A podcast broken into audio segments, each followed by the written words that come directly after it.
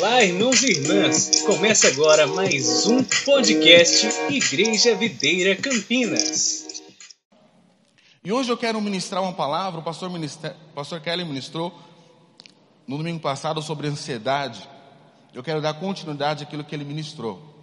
Ele não pôde estar aqui juntamente com a pastora Luzia, porque eles estão lá em Goiânia. Se você sabe, a mãe da pastora Luzia, ela iria passar por uma cirurgia e eles tiveram que ir às pressas para lá. Essa cirurgia não foi feita ainda, teve algumas alterações, mas nós cremos que o Senhor está no controle de todas as coisas. Amém, irmãos? Esteja orando por eles, para que essas essa coisa possa normalizar o mais rápido possível. Amém? Por isso que ele não pôde estar aqui. E hoje eu estarei dando continuidade àquilo que ele ministrou domingo passado. Domingo passado ele falou sobre ansiedade. E ansiedade é algo muito sério, porque a ansiedade ela paralisa a vida do ser humano. A ansiedade ela tem o poder de, de trazer uma, uma, uma tristeza, um, um, um, um ódio, uma, uma vontade de não querer conversar com ninguém dentro de você. A ansiedade, ela não traz benefício nenhum. Uma pessoa ansiosa, quando você conversa com uma pessoa ansiosa, e essa pessoa está muito ansiosa por algo, você que está ouvindo, você fica muito aflito. Entenda algo, meus irmãos a nossa vida, ela, ela foi feita diante de Deus para que nós possamos viver em fé. E se nós não entendemos que a nossa vida, ela deve viver exclusivamente pela fé, nós vamos sofrer coisas que nós não precisamos sofrer. Veja, a Bíblia diz que o justo viverá pela fé. A Bíblia diz que um prudente construtor constrói a sua casa não na areia, constrói a sua casa na rocha. Mas quando eu falo de construção na areia e na rocha, o mais fácil de você criar estrutura é na areia.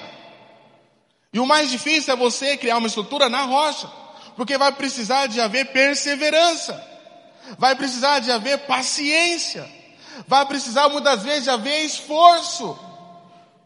Pastor, mas na vida cristã não precisa de esforço. Irmão, não se iluda. Alguns erros equivocados da graça de Deus é que Jesus já fez tudo, eu não preciso fazer mais nada. Isso é um grande engano. O apóstolo Paulo nos ensina isso. Ele fez mais que todos, mas não ele, mas a revelação que a graça fazia através da vida dele. O apóstolo Paulo entendeu algo extraordinário. O que, que adianta eu ter um milhão de reais no banco e não gastar? Não adianta nada. Jesus depositou abundante graça na minha vida e na sua vida, mas Ele não depositou para a gente ficar numa rede, debaixo de uma sombra, tomando água de coco. Jesus, Ele depositou a sua graça para que a gente possa compartilhar essa graça. Não Deus, não pastor, é Deus que vai convencer os perdidos. É abençoado, mas quem vai falar desse amor? Como eles ouvirão se não há quem se dispõe? Então veja, a graça não nos torna pessoas vãs. A graça, escuta essa, a graça nos transforma em pessoas produtivas. Em pessoas produtivas. E tem a ver com fundamento, porque quando eu entendo que o fundamento ele tem que estar na rocha, eu tenho que entender que tem a ver um trabalho. Se você vai construir uma casa e construir um edifício, existe uma grande diferença. Porque uma casa vai precisar de fundamentos, mas um edifício vai precisar de um fundamento mais enraigado ainda. Sim ou não? Quero falar para você, meu irmão. Você é uma casa de Deus. Só que Deus quer te transformar num grande edifício nessa terra. E tem que haver perseverança. E a ansiedade, ela debate eu crer que Deus tem algo bom para mim. Aleluia. Futuro pastor. Já quer pregar. Oh my God. Quantos querem ter uma vida exitosa? Diga amém. Então, hoje eu quero te ensinar alguns fundamentos muito importantes. Quero te ensinar seis fundamentos importantíssimos para você neutralizar a ansiedade. Neutralizar a ansiedade. Sabe, a Bíblia diz, lá em Mateus capítulo 6, eu vou destrinchar esse texto. Jesus fala essa questão de buscar. Buscar primeiramente o reino de Deus. Aí, no capítulo 7, ele fala de nós pedirmos, de nós buscarmos, de nós batermos na porta, vou falar sobre isso. Nesses dois capítulos, nós enxergamos uma coisa muito maravilhosa: que o buscar não é de Deus, o buscar é do homem. Escuta só que eu vou falar para vocês. Pastor, mas Deus não procura verdadeiros adoradores? Sim, Deus procura verdadeiros adoradores. Mas é uma ação que veio através de uma reação de você estar buscando Ele. Você está entendendo? Então nós temos que entender que uma das coisas mais importantes das nossas vidas, e escuta só, que nós como homens e filhos de Deus, nós devemos andar em ambição. Aí, pastor, mas nós devemos ser ambiciosos? Sim. Existe uma ambição positiva no reino de Deus. E qual que é a ambição, pastor? É uma ambição positiva no reino de Deus. A Bíblia diz uma coisa muito interessante. Que existem aqueles que são frios, existem aqueles que são mornos, existem aqueles que são fervorosos. Quem é fervoroso no reino de Deus? Quem é um funcionário fervoroso na sua empresa? Um funcionário fervoroso, ambicioso na sua empresa é aquele que ele quer se tornar um líder, é aquele que ele quer é, subir outro degrau, ele quer virar um gerente, ele quer virar um diretor, ele quer abrir uma empresa. Essa pessoa ela tem um espírito de Josué e Caleb. Eia, subamos e possuamos a terra. Só que vai existir consequência, não. Essa ambição aí não é para você não. Ou vai mais devagar, coloca o pé no freio. O cara está na quinta marcha, já tem gente, coloca o pé no freio. Existe uma ambição lícita que deve estar enraigada no nosso coração. Uma, uma ambição de querer reinar em vida, porque Jesus falou que nós reinaríamos em vida. Você tem que dar um basta na sua vida. Se ela está, sei lá, é, fria, se ela está no deserto, se está passando dificuldade financeira, você tem que ser ambicioso de querer algo mais da parte de Deus, porque Deus não nos criou para ficar na escassez é uma ambição positiva dentro de você, que leva você a sair do seu conforto. Sabia disso? Veja, alguém já viu a parábola dos talentos? A Bíblia fala que quando o Senhor entregou, olha só, quando o Senhor entregou talento para um, a Bíblia diz que esse, essa pessoa, esse servo, ele tinha um coração ambicioso de multiplicar aquilo que Deus tinha dado para ele. A Bíblia diz que o Senhor foi e deu para o segundo. A mesma coisa, ele tinha um coração ambicioso de multiplicar aquilo que o Senhor tinha dado para ele. E agora foi para o terceiro. O que, que o terceiro fez? O terceiro não tinha um coração ambicioso de multiplicar. Ele reteu e se acostumou com aquilo que Deus tinha dado para ele. Só para você, irmãos, nada que Deus te deu é o suficiente para aquilo que Ele tem para a sua vida. O que você está experimentando é uma gota do favor de Deus. Existe um oceano ainda para você. É a mesma coisa um, um, diretor de uma empresa, um dono de uma empresa. Você tem lá a sua, a sua meta de venda mensal, ou, ou uma meta de organização. Você sempre deve ter um desejo no seu coração grato pelo aquilo que você tem, mas ambicioso de saber que Deus tem muito mais para você. Que Deus tem muito mais para você. Veja, irmãos, não se iluda. A Bíblia diz uma coisa muito interessante. Em Mateus capítulo 7, fala a questão de nós pedirmos. Só que a Bíblia nos ensina, Mateus capítulo 7, versículo 7, puder projetar para mim, ou você puder abrir. Mateus capítulo 7, versículo 7. A Bíblia diz o seguinte: para você pedir. Eu sei que às vezes você tem pedido uma família abençoada, um emprego abençoado, uma empresa abençoada, um casamento abençoado, uma célula abençoada. Isso é muito bom. Mas tem um momento que você não está vendo aquilo que você pediu. Pastor, mas eu devo ter paciência. Sim, você deve ter paciência.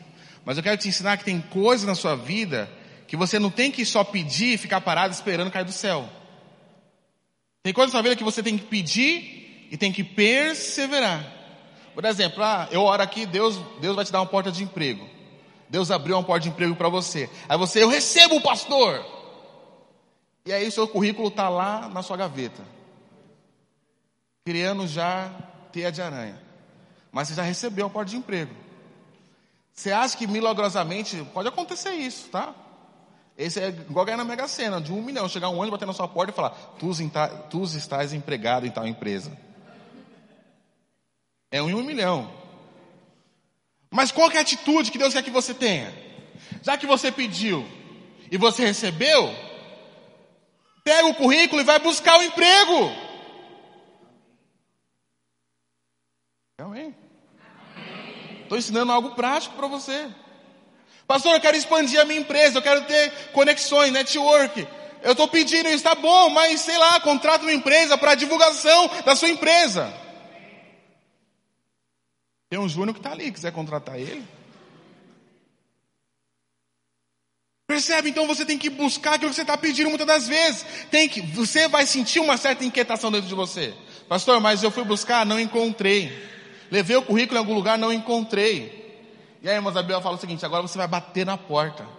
O que é bater na porta?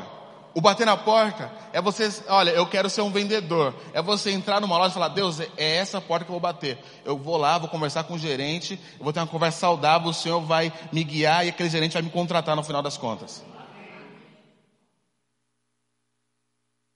Sabe, irmãos, a vida cristã é feita de desafios. Só que todo desafio requer uma atitude nossa. Toda. Por exemplo, liderar a célula Kids é um desafio, sim ou não? Sim ou não? Seja sincero. Sim, é um desafio.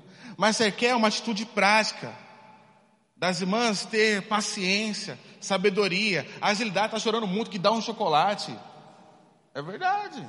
Ensina a palavra, lógico, mas tem, tem momentos que eu tenho que ter agilidade, tem momentos que eu tenho que buscar solução. Jesus te fez para você buscar soluções em Deus. Você sabe, irmãos, eu oro nessa manhã para que isso caia como uma, uma luva dentro de você.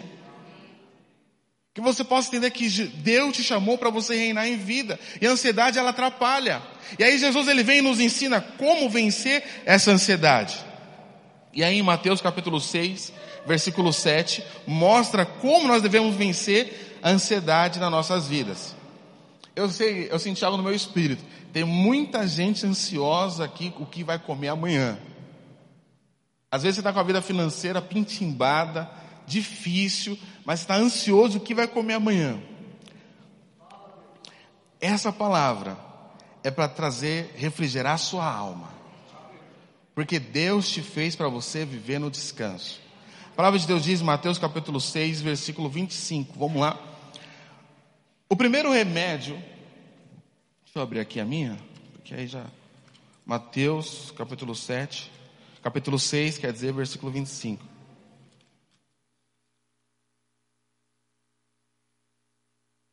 Quantos querem viver uma vida em abundância? Diga amém.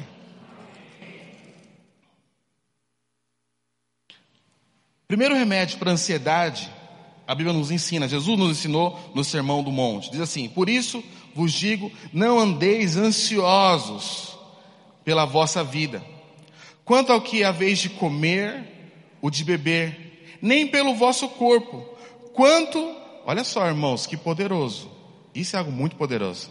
Ele fala, ó, nós não devemos andar ansiosos, nem o que havemos de comer, nem com o nosso corpo. Quando haveis de vestir. Então Jesus está colocando aqui uma classe de hierarquia do que nós devemos de fato nos preocupar. E ele fala, não se preocupe o que você vai comer amanhã. Não se preocupe o que você vai vestir amanhã. Porque existe algo muito mais superior com aquilo que você vai comer e com aquilo que você vai vestir. E esse é o primeiro remédio para a ansiedade. E aí ele continua. Olha o que ele continua. Não é a vida mais importante que essas coisas. Você está entendendo? Jesus está falando, se você está respirando, filho, se você está aqui me ouvindo, filho, se você vai acordar amanhã, filho, Dê valor àquilo que é muito mais importante na sua vida. Se você ficar sem comer amanhã, não se preocupe, você não vai morrer de fome, eu te garanto. Diga amém. Se você não tem uma roupa nova para vestir amanhã, não se preocupe porque você tem a de hoje para vestir. Jesus está colocando uma escala de valores sobre a nossa vida. Irmão, escuta só. Eu aprendi algo muito rápido no ministério. Você sabia que existe escala de valores na nossa vida? Sabia disso? Escala de valores. Quando eu fui desafiado a ser pastor, irmãos, eu corri de querer ser pastor, os irmãos conhecem, várias vezes. Ah, vai ser pastor, eu, aonde? Vai, lá? Eu corria para cá. Ah, vai ser pastor lá? Não, eu vou correr para cá. Corri várias vezes. Porque a minha preocupação sempre foi, minha, sempre foi o seguinte: o ministério vai me consumir. Falar, se falasse para Josi, minha esposa, que ela me acompanharia também no meu ministério, ela dava um streamilique. Porque a visão que nós tínhamos de pastor era o seguinte: é segunda no prédio da igreja, terça no prédio da igreja, aí quarta no prédio da igreja, aí quinta visitando a célula, aí sexta no prédio da igreja, aí sábado limpando a igreja, no prédio da igreja, no domingo no prédio da igreja. A visão que nós tínhamos era essa. Até um dia que o Espírito Santo falou algo para mim. Prioridade. Aquilo que é importante na sua vida. E o Espírito Santo me no meu coração, a sua primeira igreja é a sua família, é a sua casa. O que adianta a gente fazer almoço com os irmãos, churrasco com os irmãos, leve irmãos para viajar, leve irmãos para comer, mas nunca levou a esposa para nenhum lugar. Tem escala de prioridade que traz paz, harmonia e sabedoria no nosso, no nosso lar. E eu entendi. Então, é igual os irmãos falou, né? Eu, eu, saí de férias, só que quando eu saí de férias, o pastor Kelly também teve que resolver um problema e eu tive que ficar uma semana desfrutando das férias depois tive uma semana para desfrutar do trabalho. Mas, eu fiquei uma semana, eu mandava uma mensagem, deixava lá. Pastor, estou morrendo. Se não, mesmo que você morra, você vai viver, irmão. Não respondi. Muitos problemas na semana. Por quê? Tem valores fundamentais para trazer harmonia na nossa vida. E aquele momento era para minha esposa, aquele momento era para meus filhos, e aquele momento era para mim. Jesus está ensinando aqui que um dos semestres para vencer ansiedades, saiba o que é mais precioso e valoroso na sua vida. Coloque escala de valores. A vida é mais importante que a comida. Eu te garanto que você não vai morrer se você ficar um dia sem comer. Pastor, e o segundo dia? Não se preocupe com o dia de amanhã, porque o dia de amanhã seu pai cuida. Deixa eu contar um testemunho. Eu não gosto de falar muito de mim, mas deixa eu contar um testemunho. Mas eu tenho vários testemunhos de provisão sobrenatural. Vários, vários. Somente quando eu fui para Sorocaba. É, eu tinha um negócio assim, falei, Deus, será que Deus nunca toca no coração dos irmãos da própria igreja para abençoar o pastor? Ele nunca abençoava. E aí, teve um dia, a Heloísa, ela não pegou o peito, então ela começou a tomar uns leites muito caros. Negócio de Nan, Tamil.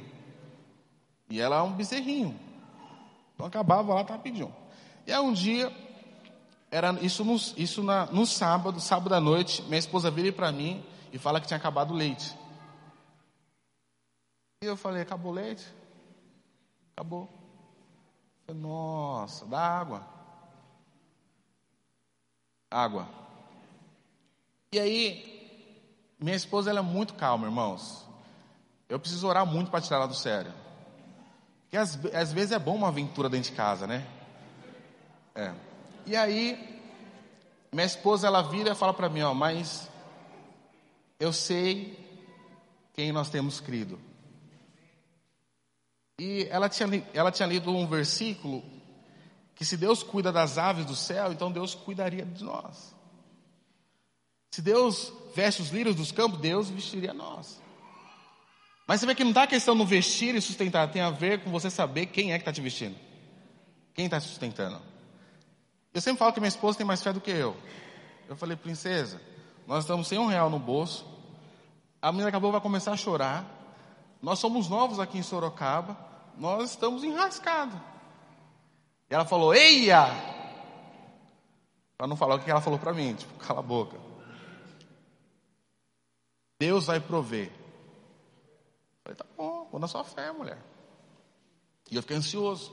O que eu vou fazer? Aí você tenta, né? O que eu vou fazer? Eu, eu, eu vou pedir por irmão. Aí vem, vem aquela meia vergonha, não sei o quê. Por isso que eu não tenho mais vergonha de pedir. Porque nós somos um corpo. Amém? E quando você não tem, pede por irmão, não é vergonha não. Porque nós fomos feitos como corpo, um para ajudar o outro.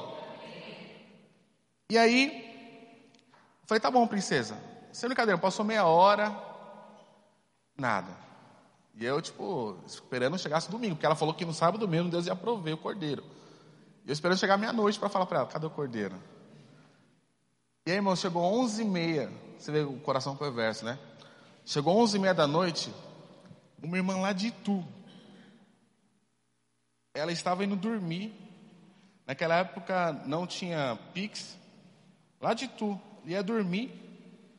E a irmã falou assim que Deus sentiu no coração, tocou no coração dela de ela comprar, acho que cinco latas de leite, não. Ela falou, mas para que comprar? Ela falou que quando ela falava, para que comprar, vi a imagem da minha esposa na, na frente dela. A irmã poderia muito bem transferir o dinheiro, mas ia cair na segunda-feira. A irmã saiu lá de Tu, onze e meia da noite, comprou as latas de leite e bateu antes da meia-noite em casa.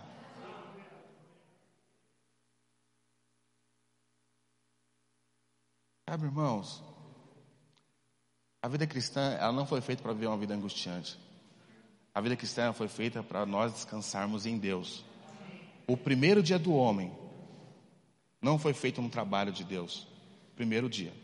Primeiro dia do homem foi feito no descanso de Deus. Deus te fez para você andar no descanso dele. Primeiro remédio. Não andei ansioso o que comer o que vestir. Porque você tem a vida. O segundo remédio, nós precisamos entender, é o nosso valor diante de Deus. Mateus capítulo 6, versículo 26, a palavra de Deus diz assim: Observai as aves do céu, que não semeiam nem colhem, nem ajuntam nos seus celeiros, contudo o vosso Pai Celeste sustenta. Porventura, não, olha só, porventura nós não valemos mais que as aves dos céus. Segundo remédio que você vence a ansiedade é você saber o seu valor diante de Deus. E eu rogo os irmãos para que você possa saber o seu valor diante do Pai. Você sabia que aqui é a primeira expressão que Jesus fala de Pai? Nenhum momento na Bíblia antes disso tinha ouvido falar que Deus é Pai. E Jesus vem revelar o cuidado do Pai para aqueles que Ele ama. E Jesus, Ele morreu para que eu e você pudéssemos ter acesso ao amor do Pai. Saiba o seu valor diante do Pai, meu irmão. Não se, não se menospreze. Não deixe as pessoas se menosprezar. Saiba que você é valioso diante do Pai. Não se descarte do propósito. Escuta só, não se descarte do propósito. Ah, Deus só usa o irmão que oferta grande quantidade. Não, Deus usa todos, irmãos, porque todos nós temos um talento, todos nós somos preciosos diante do Pai, meu irmão. Não se menospreze. Quando você sabe o seu valor diante do Pai, a ansiedade ela vai sumindo dentro de você. Porque quem se sente amado não tem espaço para ansiedade. Você já viu uma mulher que não se sente amada pelo marido? Você dá bom dia para ela, ela bom dia. Você olha para ela, o que, você está olhando torto para mim? Fiz alguma coisa? Quem não se sente amado, ele é amargurado, ele vive uma vida amargurada. Mas eu estou te dando remédio aqui, irmãos. Você tem um grande valor diante de Deus. Você tem um pai bondoso. Que mesmo você pelo deserto, ele vai criar um caminho de flores ou de abundância. E se ele não criar, não se preocupe, meu irmão, porque ele vai, ele vai levar água até você. Deus nunca vai te desamparar. Mesmo que uma mãe viesse esquecer de você, jamais me esquecerei de você. Deus te conhece desde o ventre da sua mãe. Deus te projetou, Deus te criou para você ser um sucesso nessa vida. Você precisa entender o pai que você tem. Certa vez, um irmão ele tinha uma empresa que ele vende artesanatos lá para a China. É uma empresa que estava começando. E aí um dia a empresa dele não vendeu aquilo que deveria vender para pagar os funcionários, pagar as contas, e ele ficou aflito, até falei isso na cela. E aí ele tinha uma linha de produção, os funcionários ali, ele percebeu que os funcionários estavam oprimidos, trabalhando com tristeza, com ódio até dele. E aí ele olhou lá de cima, ele viu os funcionários assim, aquele ambiente pesado. E ele é cristão, e aí ele, ele dizendo para mim, ele falou que ele desceu lá embaixo na produção, ele reuniu todo mundo, quem era crente, quem não era crente, quem é católico, quem não é católico, quem é budista, quem não é, quem é espírito, quem não é. Ele pegou, reuniu todo mundo e ele orou. Pai nosso que estás no céu, santificado seja o vosso nome. E ele orou aquilo ali, ele falou que na hora o ambiente mudou. E aí, dois dias depois, a empresa dele, a, a empresa dele começou a ter muitos contatos que queria comprar dentro do Brasil, ele exportava para fora, queria comprar dentro do Brasil o material dele. E aquilo que ele não vendeu durante praticamente dois meses, ele vendeu em uma semana. Eu quero já profetizar na sua vida, meu irmão. Aquilo que ia demorar cinco anos na sua vida, se você entender que você é amado, esse processo vai encurtar para um ano. E aí, ele chamou os funcionários, depois que ele começou a vender, começou a vender, e ele perguntou para os funcionários o que, que levou a mudança de mente. E muitas pessoas falou que quando ele falou pai, no começo da oração, muitos se sentiram protegidos pelo Deus que ele estava orando, que é o Deus verdadeiro. Deixa eu falar para você, quando você tem convicção que você tem valor diante do Pai, a paz a convicção, ela reina dentro de você. Eu quero desafiar você a andar nisso. Terceiro remédio que eu quero falar para os irmãos é que nós somos, nós às vezes nós preocupamos muito com a vida, mas às vezes nós tem coisas que vai ser inútil se preocupar porque você não vai mudar o curso. Sabia disso? Tem coisas que você não vai mudar o curso da vida. Vou te dar um exemplo. Quando fui fazer a cirurgia, eu lembro que Falaram para mim que ia demorar mais ou menos uma semana e meia para que eu pudesse fazer a cirurgia. Eu rompi o tendão de Aquiles. Eu falei, falei, Deus, mas eu quero fazer logo, eu quero sair desse lugar, eu, eu, não gosto de hospital, eu não gosto de médico, e quando eu vejo uma agulha eu desmaio, quando eu vejo sangue eu desmaio, quando eu vejo não sei o quê, e aí não sei o quê. E eu falei, falei, Deus, eu, eu quero, eu quero, eu quero, eu quero. Eu percebi que eu bati na porta, eu fui buscar, mas eu percebi, um, eu tive um sentimento que nada do que eu fizesse ali iria mudar a espera que eu tinha que ter na cirurgia. Nada ia mudar que meu tendão estaria ali arrebentado naquele momento. E veio aquele, aquele sentimento. E aí que veio um versículo na Bíblia que me trouxe descanso naquele exato momento. E é esse versículo aqui, ó, Mateus capítulo 6, versículo 27. Diz assim, ó: Qual de vós, por ansioso que esteja, pode acrescentar um covado no curso da sua vida.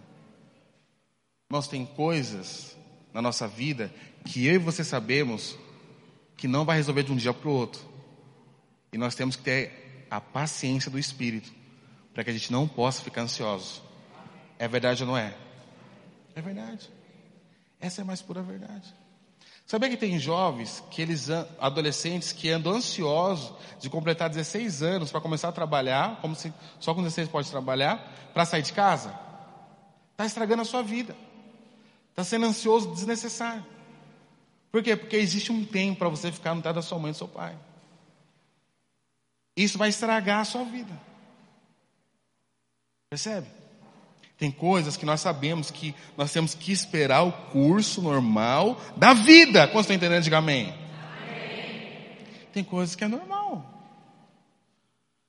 Quantos estão entendendo? Diga amém. amém. Quarto remédio. Para você vencer a ansiedade. Fala comigo, a fé. A Bíblia fala em Mateus capítulo 6, versículo 28 e o 30, diz o seguinte. E por que andais ansiosos? Quanto ao que vestir, considerando como crescem os lírios do campo, e eles tra nem trabalham nem fiam. Eu, contudo, vos afirmo que nem Salomão, em toda a sua glória, se vestiu como qualquer um deles. Aí no versículo 30, ora, se Deus veste assim a erva do campo, que, que existe hoje, amanhã lançada no forno, quanto mais nós outros, homens de pequena fé. Não é clichê quando nós falamos que eu e você devemos viver por fé. Não é clichê quando nós falamos que o justo viverá pela fé. Porque é o primeiro princípio que eu e você devemos entender para ter uma vida em paz, tanto com Deus quanto na terra. O andar por fé não é simplesmente uma escolha, é uma necessidade de sobrevivência na vida cristã. Está entendendo? É uma necessidade extrema de sobrevivência na vida cristã. Por quê, pastor? Porque se nós não tivermos fé, muitas coisas não vão acontecer na nossa vida.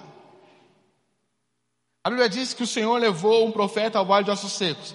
Por que você acha que Deus levou o profeta ao vale de ossos secos? Para mostrar que o, o, os ossos estavam bem sequíssimos? Não. Foi para mostrar o tamanho do poder de Deus, o tamanho do poder do Pai. Muitas das vezes está numa circunstância difícil. Não seja ansioso. Não seja ansioso. Tenha fé. Que até o mal Deus vai transformar em bem no seu favor. Pastor, está tudo dando errado esse mês. Eu, eu, eu não consegui bater a meta. Sabe, o meu casamento está destronado. Sabe, irmão, se posicione diferente, se posicione através da fé, comece a liberar palavras de vida, comece a liberar aquilo que Deus tem para a sua vida, comece a liberar aquilo que Deus tem para o seu casamento, comece a liberar aquilo que Deus tem para a sua empresa, comece a liberar palavras de fé, porque o apóstolo falou, porque eu criei, eu falei, você vence a ansiedade, e eu venço a ansiedade quando nós exercitamos a nossa fé. Vamos ser sinceros, tem dia que você acorda e não dá vontade de nem trabalhar, fala a verdade. Tem dia que você acorda que não dá vontade nem de ir para a igreja, fala a verdade. Nem para ir para a cela, fala a verdade. Nem para o discipulado, fala a verdade. Tem, tem aquele dia. Mas o que vai levar você a tirar essa casca de você? Você tem que ser lavado pela palavra. E a palavra de Deus é você exercitar a fé naquilo que está escrito. Tá todo mundo morrendo na pandemia, meu Deus do céu, morreu o vizinho, ah, que morreu o parente, não sei o quê. Não... Para de lançar palavras de morte. Você vai ficar ansioso, você vai ficar inquieto, você vai ficar triste, você vai ficar cabisbaixo, você vai ficar doido. Comece a falar aquilo que você é em Deus. Comece a falar, praga nenhuma chegará na minha tenda. Pastor, não tem nada para comer em casa. Eu estou vivo, eu estou respirando. Eu vou declarar que a prosperidade e a abundância vai chegar na minha vida. Sabe, irmãos, nenhuma crença é neutra. Nenhuma teologia ela é neutra. Toda crença e toda teologia ou teoria produz uma reação na vida de qualquer ser humano. Se você crê errado, vai produzir em você comportamentos errados. Se você crê certo, vai produzir em você comportamentos certos. Vence a ansiedade, crendo que você vai reinar em vida que você vai reinar em vida. Que você vai reinar na célula, vai multiplicar na sua família, no seu casamento, no seu empreendimento. Coisas boas te esperam amanhã, irmãos. Ah, pastor, está tudo ruim. Coisas boas te esperam amanhã. Quando estão entendendo, diga amém. amém. Quinta, quinto remédio para você vencer a ansiedade, conhecendo o amor de Deus. Tendo revelação que eu sou filho, mas conhecendo o amor de Deus. A Bíblia diz que Deus não nos deu espírito de escravidão. Deus nos deu um espírito que clama, Abba, Pai. Pastor, o que significa? Que muitas das vezes a ansiedade produz um desespero de abandono. Deus não cuida de mim, ninguém me ama, ninguém me quer. Você conhece alguém ansioso? Quando ele começa a falar, ninguém, ninguém, ninguém se preocupa comigo. Isso é uma grande mentira. Deixa eu falar algo para você, irmãos. Quando você tem revelação do amor de Deus, o amor dos homens não se torna mais empecilho na sua vida. Quando você entende do amor de Deus, você é o contrário.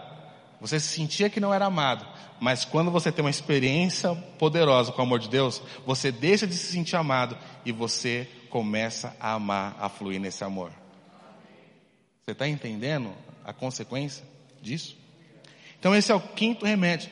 E o sexto e último remédio que eu quero falar para os irmãos, que Jesus falou, Romano, é, Mateus capítulo 6 ainda, Jesus falou uma coisa muito interessante, versículo 33. Buscai, pois, em primeiro lugar o seu reino e a sua justiça, e todas essas coisas vos serão acrescentadas. E aqui eu quero terminar minha palavra. Escuta só. Isso aqui é para você carregar para a sua vida inteira. Em 2 Coríntios, a Bíblia diz que nós fomos feitos justiça de Deus em Cristo Jesus. O que é a justiça que Jesus está falando que nós devemos buscar? É a revelação, escuta só, que o que Jesus fez na cruz é muito maior que as nossas atitudes errôneas hoje. Os seus pecados não podem aumentar ou diminuir o amor que Deus tem por você em Cristo Jesus. Porque todos os seus pecados, todos, presente, passado e futuro, todos eles já foram o quê? Totalmente perdoados. Como eu e você somos justiça de Deus em Cristo Jesus, significa que Jesus, Ele foi suficiente uma vez por todas como sacrifício para o meu pecado e o seu pecado. Você entender que você é a justiça de Deus é você entender que todos os dias quando você acorda, você já é perdoado. Pastor, eu errei ontem. Não se preocupe, acorda amanhã declarando que você é perdoado. Pastor, eu errei, sei lá, cinco minutos depois que eu declarei isso. Não se preocupe, irmãos. Continua declarando que você é perdoado. A acusação, mas ansiedade traz depressão e pânico na vida das pessoas. Sabe disso? Traz depressão e pânico na vida das pessoas. E aqui eu quero te mostrar o seguinte, que buscar a justiça do reino significa você buscar a revelação do quanto você já foi perdoado, que você foi justificado, que as suas obras, tanto más quanto boas, não vai mudar aquilo que Deus sente por você. É você entender que você é uma nova criatura em Cristo Jesus. E mesmo que você caia na lama, existe um banheiro celestial para que você possa se banhar novamente. E quem é que se banha? Quem crê que a porta está sempre aberta. Isso é justiça de Deus em Cristo Jesus. E a Bíblia fala de buscar o reino. O que é o reino? O apóstolo Paulo nos ensina em Romanos. O que é o reino? O reino de Deus não é comida nem bebida, mas é paz, e alegria no, no Espírito. O reino de Deus que você deve buscar. Pode ser algo complexo para você, mas é você se sentir em paz todos os dias. É você fluir na alegria todos os dias. Pastor, mas é difícil. Sim, por isso que o apóstolo Paulo fala sempre que nós devemos ser homens e mulheres espirituais. Devemos servir a Deus no Espírito. Como que eu vejo essa ansiedade? Sendo cheio do Espírito, tendo paz com Deus. Tem um único momento na Bíblia que fala para nós nos esforçarmos para fazer alguma coisa. É se esforçar para entrar no descanso. Sabia disso? Se você for ler o Salmos 23, aquele salmo grande conhecido, o Senhor é o meu pastor, nada me faltará. Ele me faz repousar em pastos verdejantes. Olha, ele faz te repousar. Antes de te alimentar de, de pasto, antes de te alimentar de comida, ele faz você repousar. E antes de ele derramar o bordão dele e unção, ele leva você a águas de descanso. A vontade de Deus, desde quando você nasceu como filho de Deus, sempre foi um caminho de descanso. E o caminho de descanso, ele destrona o caminho de ansiedade. Deus te fez para ver uma vida de descanso. Você pode dizer aleluia? Queria chamar o grupo de louvor aqui na frente. Quantos entenderam, diga amém. amém. Pastor, mas eu sei que é difícil eu viver uma vida dessa plenitude.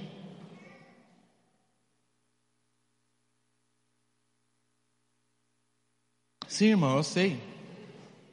Não é fácil, mas nós temos que perseverar nesse caminho. Sabe? Eu sinto no meu espírito tem muitos, alguns irmãos que eles andaram essa semana ansiosos por diversas coisas, familiar, o que há de comer, como que vai ser o faturamento da empresa. Mas eu quero liberar uma palavra de Deus sobre a sua vida. Se o Senhor cuida das aves do céu, se o Senhor cuida dos lírios do campo, se o sol nasce pro, até para o injusto, eu quero te falar, se ele não poupou o seu único filho, ainda nós sendo inimigos dele, o que que você chorando, clamando, indo para os braços do Pai, você pedindo, Ele não vai te dar. Eu quero te falar, se lance no, no oceano do amor de Deus. Deixe o seu corpo imergir nas profundidades desse amor, irmãos. Sabe, tem momento que você tem que parar tudo que você está fazendo. Para tudo que você está fazendo, porque o que você está fazendo está trazendo inquietude, não está trazendo paz. Para tudo que você está fazendo. Feche os seus olhos. Comece a desfrutar da presença de Deus, da presença do Pai. Tampa os seus ouvidos para as falácias, para as circunstâncias. Não seja igual ao apóstolo Pedro, que olhou a circunstância e afundou. Porque Deus não te fez você para afundar, Deus te fez para continuamente andar sobre as águas. Se você continuar ouvindo a voz dele dizendo que você é amado, você não vai submergir, você não vai cair. Você vai continuar andando sobre as águas. Pastor, as tempestades estão. Pastor, eu estou sozinho.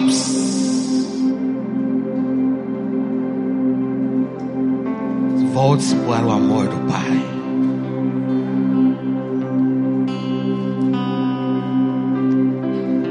E ali você vai encontrar descanso ali você vai encontrar proteção. Às vezes você está precisando se sentir protegido. Eu quero te falar, irmãos, homem algum pode se proteger das suas emoções que não estão estáveis. Mas te, nós temos um Deus que Ele não só protege, Ele transforma as suas emoções estáveis. Sabe o que eu percebo? Que o homem ele precisa ter uma visão, uma identidade muito firme daquilo que ele quer. Você conversa com algumas pessoas, não sabe para onde vai, não tem visão nada, não sabe quem é em Deus, uma mente confusa. Alguém assim não consegue reinar em vida em paz.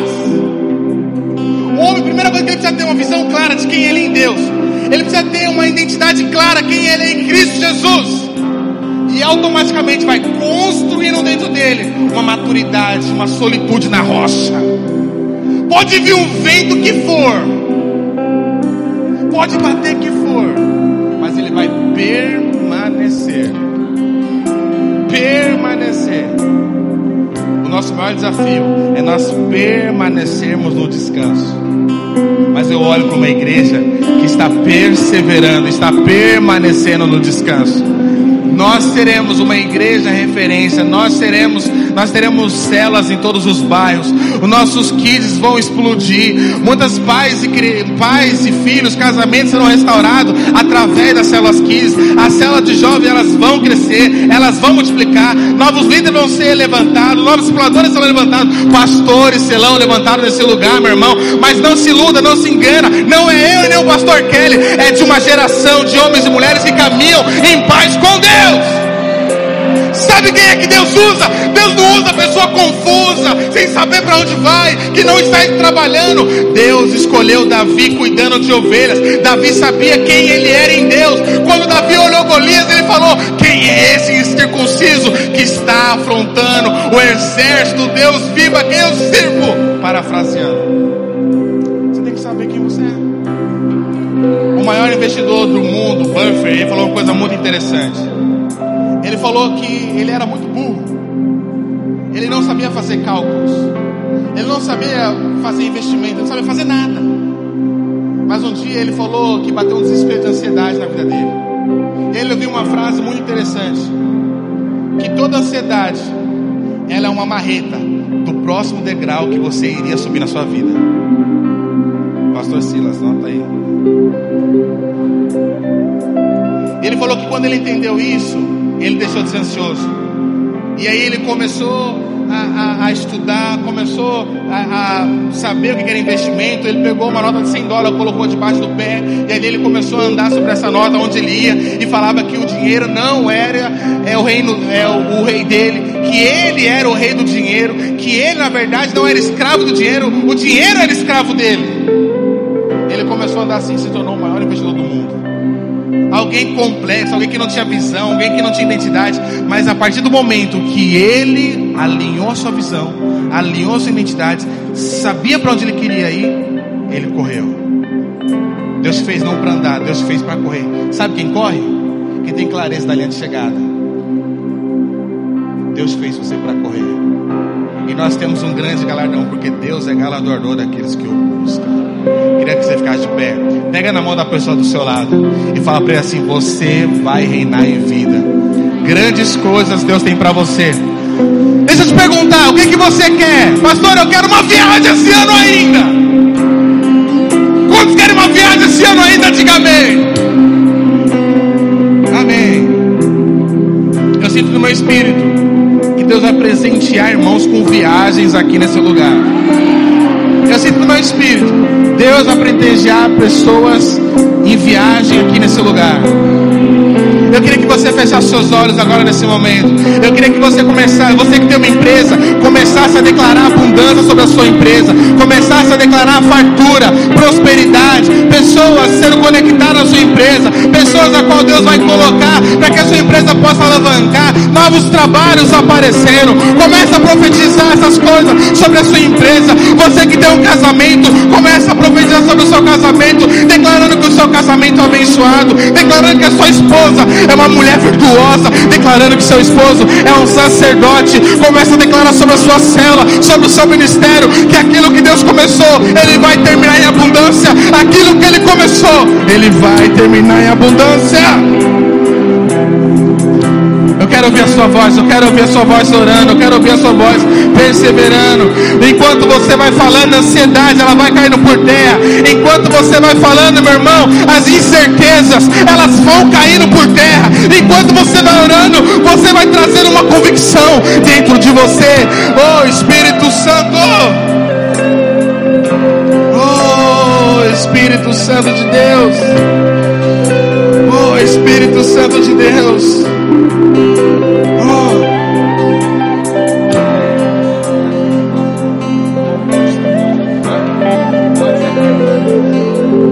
Aleluia. Quantos creem aplaudam o Senhor? Continua aplaudindo o Senhor. Continua aplaudindo o Senhor. Continua aplaudindo o Senhor.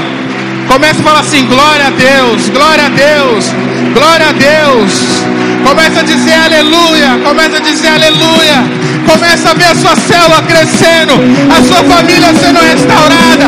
Começa a declarar que Deus tem o melhor para você. Começa a profetizar com essa alegria. Oh Espírito Santo de Deus. Cantarei